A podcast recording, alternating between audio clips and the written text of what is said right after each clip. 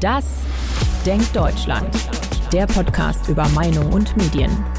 Ein Podcast von Welt mit Forsa-Geschäftsführer Thorsten Tierhoff und Chefredakteur Ulf Poschardt. Ja, herzlich willkommen zu Das Denkt Deutschland. Wir haben ein super aktuelles Thema. Wir sprechen über Rücktritte von Politikern, in dem Fall über einen Nichtrücktritt. Nämlich die Causa Hubert Aiwanger, den bayerischen Wirtschaftsminister, der Vorsitzende der Freien Wähler in Bayern, der ja in den letzten Wochen stark diskutiert wurde. Und zwar wurde diskutiert ein Flugblatt, was im Jugendalter in seiner Schultasche gefunden wurde. Und ich glaube, an der Stelle sind wir uns mit allen einig, der Inhalt dieses Flugblatts, den wollen wir hier nicht wiedergeben, der ist so ekelerregend, dass, äh, glaube ich, niemand in der Republik ernsthaft der Meinung ist, dass das ein akzeptables Blatt gewesen wäre. Nein, das ist äh, ein, ein, schändliches Flugblatt. Und ich bin sonst ein großer Freund von dem Begriff Jugendsünde, weil man mit 17 viel Quatsch erzählt, im Privaten wie in der Schule, wie wahrscheinlich auch politisch. Also ich war, da war ich sozusagen in der ersten Entwicklungsschulfilm zum Liberalen. Ich war ein linksradikaler Anarchist, habe Bakunin gelesen und so.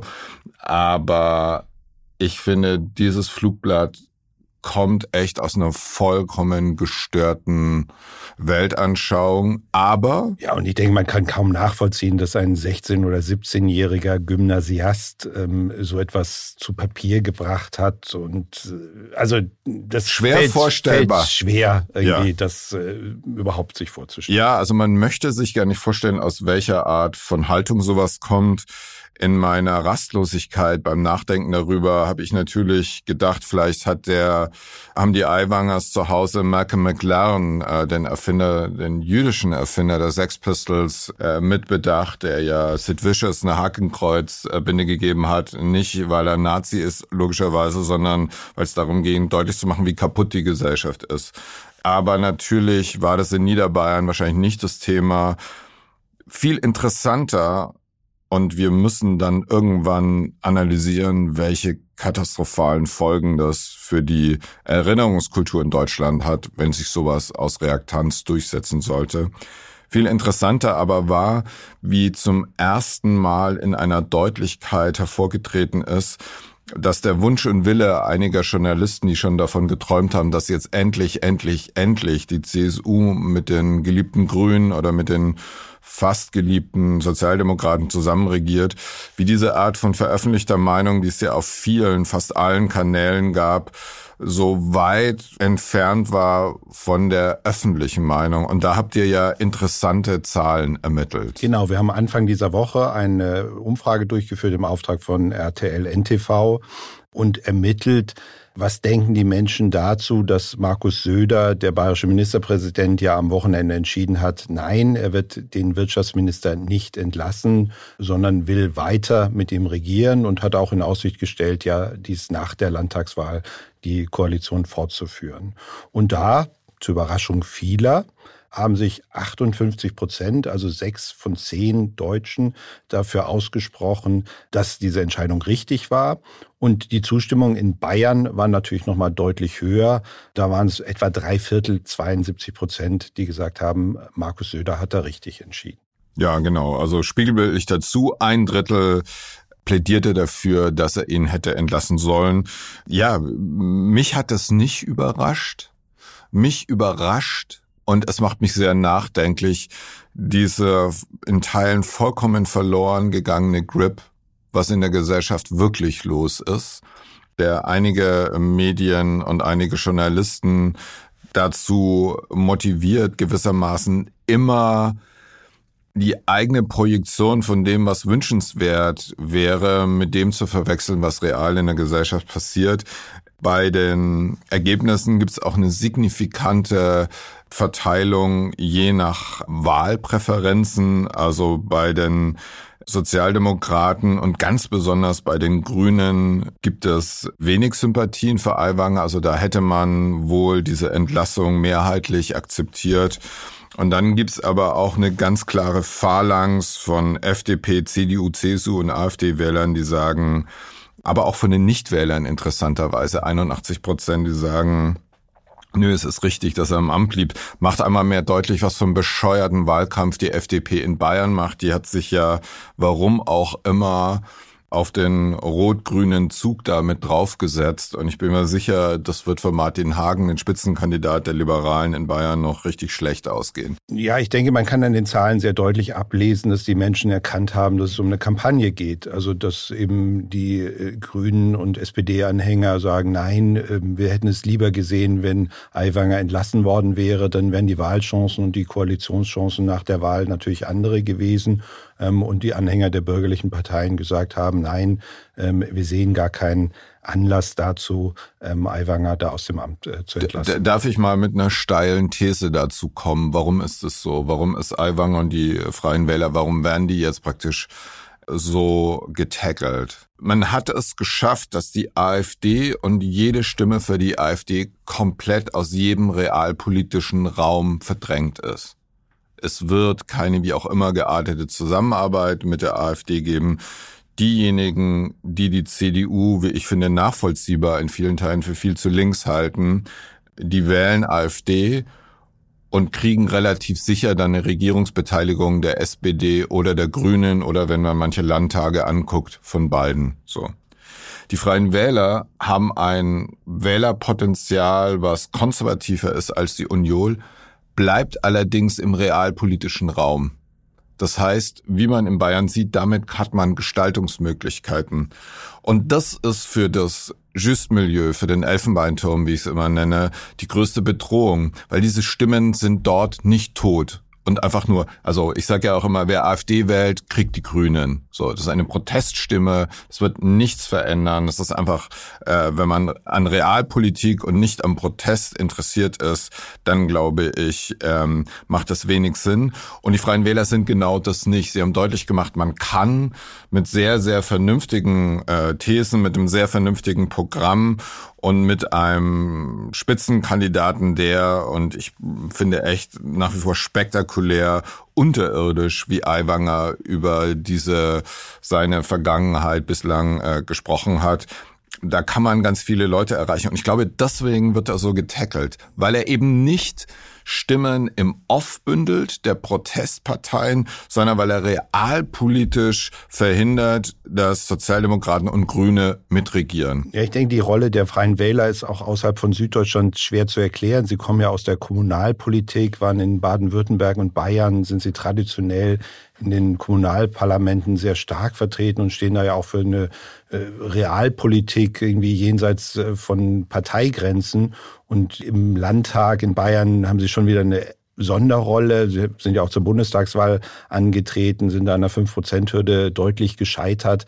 Also ich glaube, das ist ein eigenes Phänomen der Freien Wähler, was schwierig anhand dieser sonstigen Parteigrenzen zu erklären ist. Stimmt. Allerdings macht das auch deutlich, wir haben in allen anderen europäischen Ländern gesehen, wie sich die Parteienlandschaft dramatisch verändert.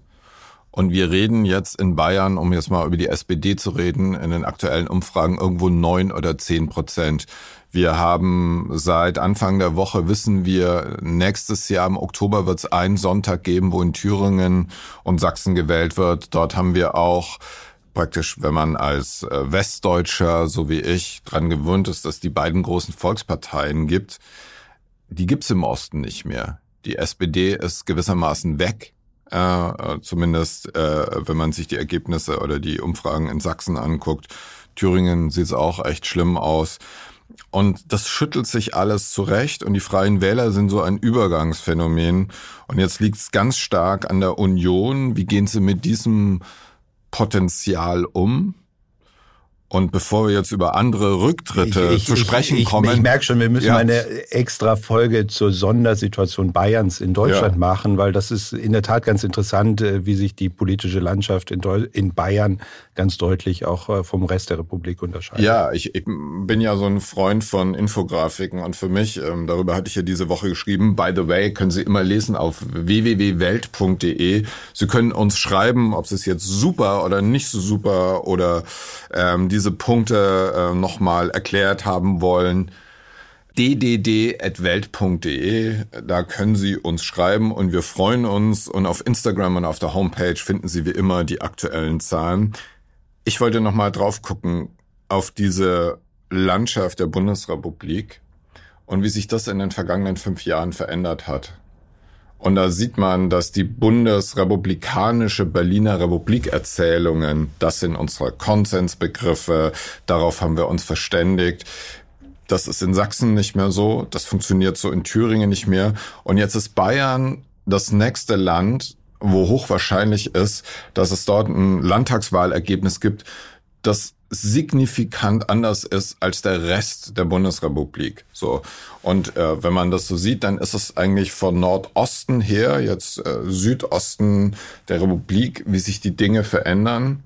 Und es ist so interessant, wie die Eliten in dem äh, übrig bleibenden klassisch westdeutschen ideellen und kulturellen Gefüge darauf reagieren. In Bayern gibt es für Rot-Grün nur 25 Prozent. 25. Alle anderen wollen es absolut eher nicht. Und deswegen ist es auch so absurd, dass Teile der Medien das so reinreden wollen, weil so klar ist, wir würden am Ende davon profitieren, hätte jetzt Söder den Move äh, zu den Grünen oder SPD gemacht. Das wäre garantiert ähm, die radikalen AfD-Leute gewesen, die morgen gesagt haben, seht ihr, egal wie ihr wählt, ihr kriegt immer grün oder rot. Insofern, da verändern sich Dinge. Aber jetzt haben wir genug über Bayern geredet. Lass uns mal über jemanden reden, dessen Namen ich fast schon vergessen habe. Wer war nochmal Christine Lambrecht? Ja, Christine Lambrecht war Verteidigungsministerin. Richtig. Sie ist Anfang des Jahres ja dann auch unter sehr starkem öffentlichen Druck, äh, nachdem sie ähm, zu Silvester, glaube ich, auch ein äh, sehr merkwürdiges Video in Berlin, äh, Kreuzberg auf der Straße aufgenommen hatte. Man verstand sie kaum, ähm, ist sie zurückgetreten. An der Stelle haben wir nach dem Rücktritt ähm, an nein, stimmt gar nicht, vor dem Rücktritt Anfang Januar äh, gefragt, auch für RTL NTV, sollte Olaf Scholz äh, die Notbremse ziehen und Christine Lamprecht entlassen. Und man hat selten so einhellige Zahlen gesehen wie damals. Ähm, also es waren zwei Drittel der Deutschen für eine Entlassung und es waren auch die Anhänger ihrer eigenen Partei ähm, genauso zu zwei Dritteln ähm, mehr der Meinung, sogar. mehr sogar 67 Prozent der SPD-Anhänger waren der Meinung, ja, äh, sie ist als Verteidigungsministerin nicht haltbar. Und das zog sich eben auch durch das gesamte Parteienspektrum durch Ost wie West äh, gleichermaßen, ähm, äh, die gesagt haben, bitte ähm, so nicht. Irgendwie, wir können sie als Verteidigungsministerin nicht akzeptieren. Ja, und auch da wieder, äh, man sieht ähm, dieses wirklich spitze. Wir müssen auch mal vielleicht 15 bis 20 Folgen hintereinander nur über die Grünen machen, weil es mich wirklich interessiert, weil die wirklich soziodemografisch und von ihrem kulturellen Angang an die Themen wirklich ganz bemerkenswert immer dissident sind. Also auch hier ähm, ähm, größte äh, Verständnisfaktor für Frau Lambrecht, ganz klar bei den Grünen. Also ich glaube so, ähm, wenn man so wenn man so will, dann ist das auch so eine Büllerbü-Arbeitsrechtssituation. Ja, egal, was jemand ist, wenn er mal verbeamtet ist, äh, dann soll er bleiben. Ich glaube, es hat damit zu tun, dass die Grünen eben die Partei der äh, verbeamteten oder staatsnahen NGOs, öffentlich-rechtlichen RundfunkredakteurInnen ist.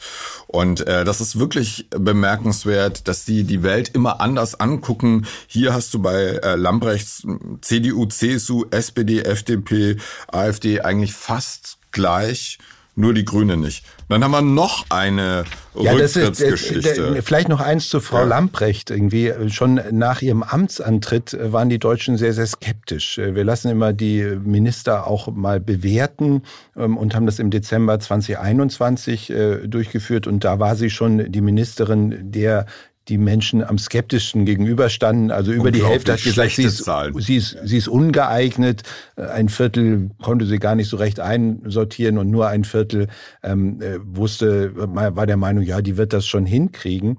Ein Jahr später war dieser Anteil derjenigen, äh, die glaubten, sie ist für ihr Amt geeignet, gerade mal bei 13 Prozent. Das muss man sich tatsächlich mal vorstellen. Also eine unglaublich schlechte Bewertung Und über drei Viertel, 77 Prozent waren der Meinung, ähm, sie kann dieses Amt als Verteidigungsministerin nach vielen Skandalen, nach vielen Pannen bei der Ausrüstung, ähm, gerade in einer Krisensituation wie dem Ukraine-Krieg, einfach nicht erfüllen. Ja, wir vergessen nicht diese wirklich rührenden Instagram-Stories ihres Sohns, äh, der da äh, mit der Flugbereitschaft, glaube ich, nach Sylt geflogen ist. Also ich bin ja ein vollkommen neidfreier Mensch und ich freue mich für Sozialdemokraten, Sozialdemokraten insbesondere, wenn sie aus dieses zauberhafte kleine Inselchen da in der Nordsee fliegen, um äh, so einen bourgeoisen Lebensstil sich anzugucken. Also ich finde das alles wunderbar. Aber da kam eben viel zusammen und vielleicht nochmal ein kleiner Schnitt zurück an Aiwanger. Bei dem ist es halt nicht so. Die Leute in Bayern finden, er macht halt eher einen guten Job. So. Und äh, das ist, glaube ich, eine signifikante Differenz. Jetzt kommen wir wieder an einen Namen. Du musst mir helfen. Ich weiß gar nicht, äh, wer das war. Anne Spiegel. Schlechtes Namensgedächtnis. Anne Spiegel. Sie war Familienministerin äh, vorher ähm, in äh, Rheinland-Pfalz. Ich meine auch äh, Familienministerin. Ich hoffe, dass das äh, richtig ist. Ähm, hat da mutmaßlich einen sehr, sehr guten äh, Job gemacht und ist dann in die Bundespolitik ähm, gewechselt und musste sich dann aber rechtfertigen für ihr Verhalten ähm, während der Flutkatastrophe im Ahrtal. Ja, und die Zahlen, da ist es interessant, jetzt muss ich mich äh, korrigieren, das war ja eine Grüne. Und da muss man sagen, drei Viertel der Leute sagen, dass sie zurückgetreten ist, war richtig.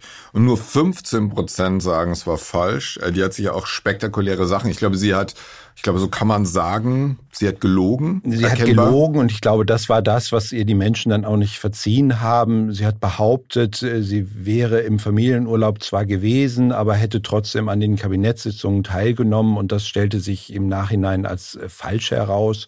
Ähm, und äh, dann, das muss da man so sagen. Da verliert man dann auch den Rückhalt der ganz, ganz lieben, lieben, anständigen, vorbildlich, empathischen grünen Wähler, weil das eine Zahl ist, die deutlich macht, da hört's, also wenn du lügst, gell, da hört's dann auch auf. Also da haben die Grünen gesagt, äh, finden sie richtig, dass sie zurückgetreten ist.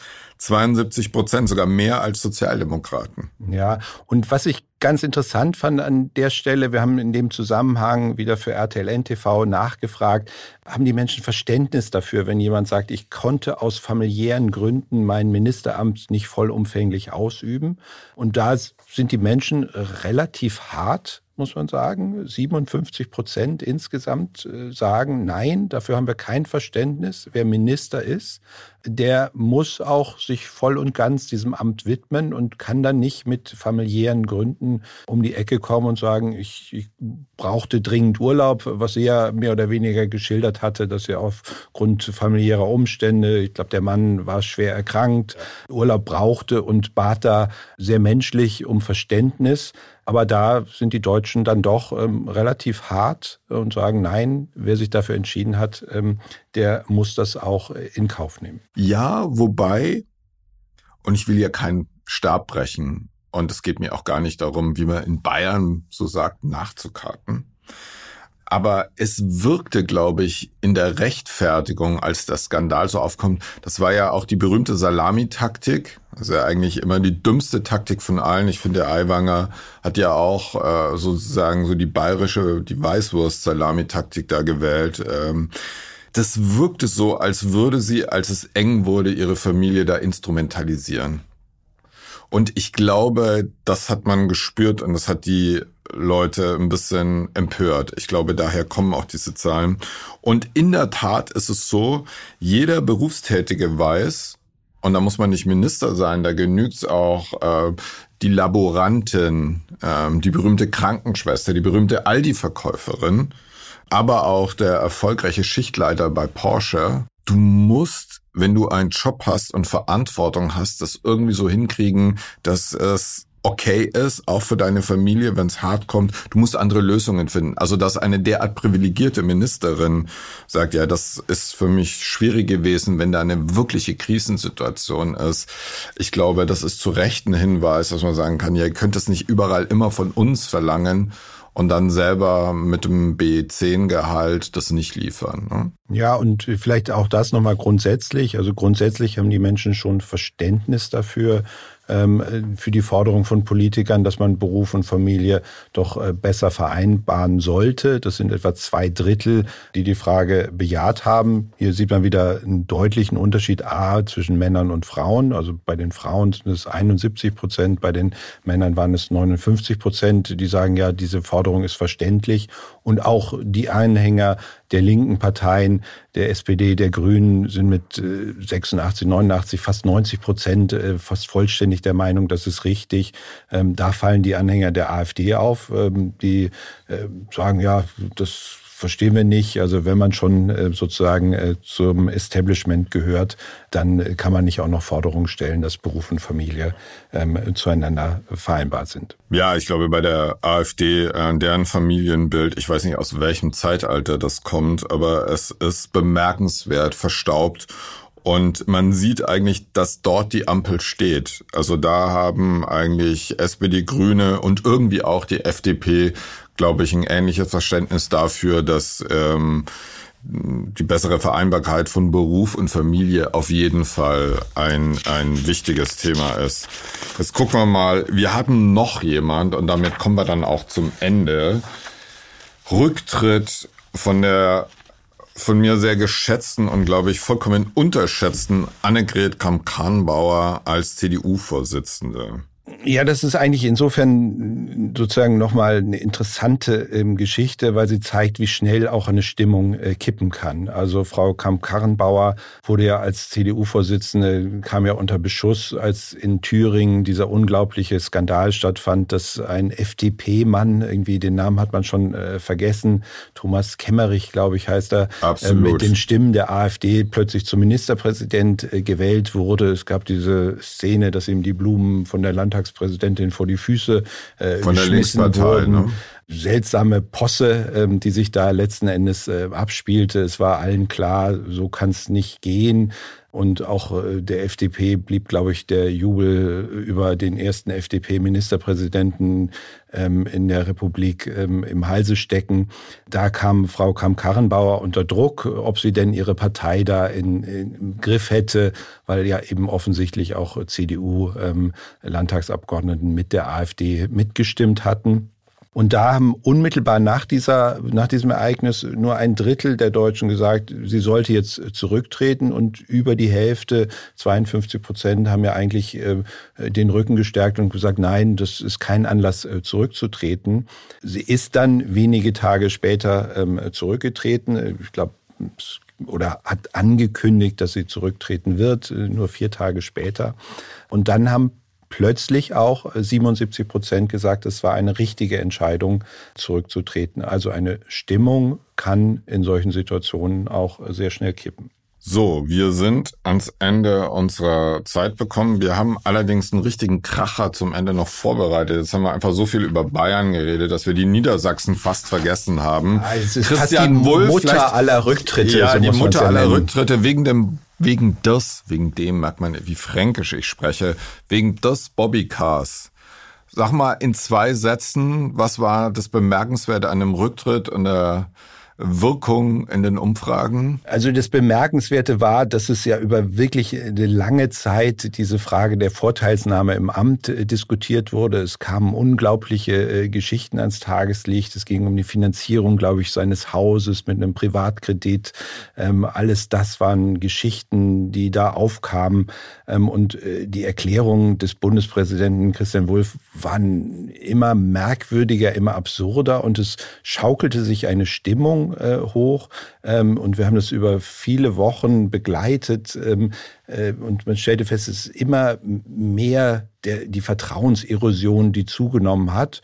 Und gleichzeitig äh, wurde Christian Wulff immer beharrlicher in der Haltung, er hat nichts falsch gemacht und äh, er will auf jeden Fall im Amt verbleiben. Ja, also ich erinnere mich gut daran, das war ja mein damaliger äh, Kollege und Freund Kai Diekmann, der äh, diese äh, Nachricht auf seinem Anrufbeantworter hatte und da habe ich mir auch gedacht, ey, das kann ja einfach nicht wahr sein, dass eine in dieser Republik so wichtige Funktion von jemandem ausgefüllt wird, der ein Chefredakteur auf die Mobilbox äh, spricht und dann so ein Zeug loslässt. Da habe ich schon gedacht, für das Amt nicht geeignet. Dann finde ich es natürlich auch ganz spektakulär bitter, wie unterbezahlt unsere Politiker sind, dass man so ein Bobbycar und dann die Finanzierung eines ja nicht super luxuriösen Einfamilienhauses, dass man das nicht über eine Bank äh, machen kann, ähm, sondern irgendwelche Leute fragen muss. Also dass man da auch nicht kapiert, sag mal, geht's eigentlich noch? Also das war so im Grunde genommen hat deutlich gemacht, wie unglamourös deutsche Spitzenpolitik ist. Wenn ich mir Obama hat sich eine 10 Millionen Villa äh, in äh, Washington gekauft und Macrons Lebensstil und wenn man dann, wo war das Haus? Ist es Großburg Wedel oder so? So, man sah dieses Haus und man sah das Reihenhaus von Helmut Schmidt und man denkt so, der egalitäre Grundcharakter der Deutschen und deren Ästhetik hat schon was sehr Deprimierendes. Das ist eigentlich einer der Gründe, warum man äh, in Deutschland, glaube ich, weiterhin an so vielen Punkten so spießig ist. Interessant vielleicht, wie die Deutschen reagiert haben. 82, 83 Prozent äh, waren der Meinung, absolut richtig, dass er zurückgetreten ist. Und auch als sich dann weit später herausgestellt hat, es blieb irgendwie ein Vorwurf von 700 Euro im Raum stehen. Es wurde ein Strafverfahren gegen ihn eingeleitet. Er wurde freigesprochen äh, dann äh, vor Gericht.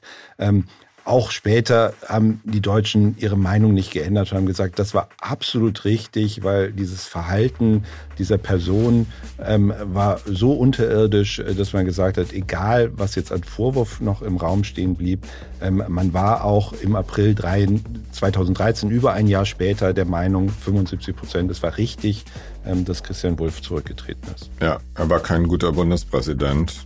Und mit diesen ernsten Bemerkungen über die Rücktritte und wie die Deutschen damit umgehen, wünsche ich noch einen schönen Tag. Den wünsche ich auch.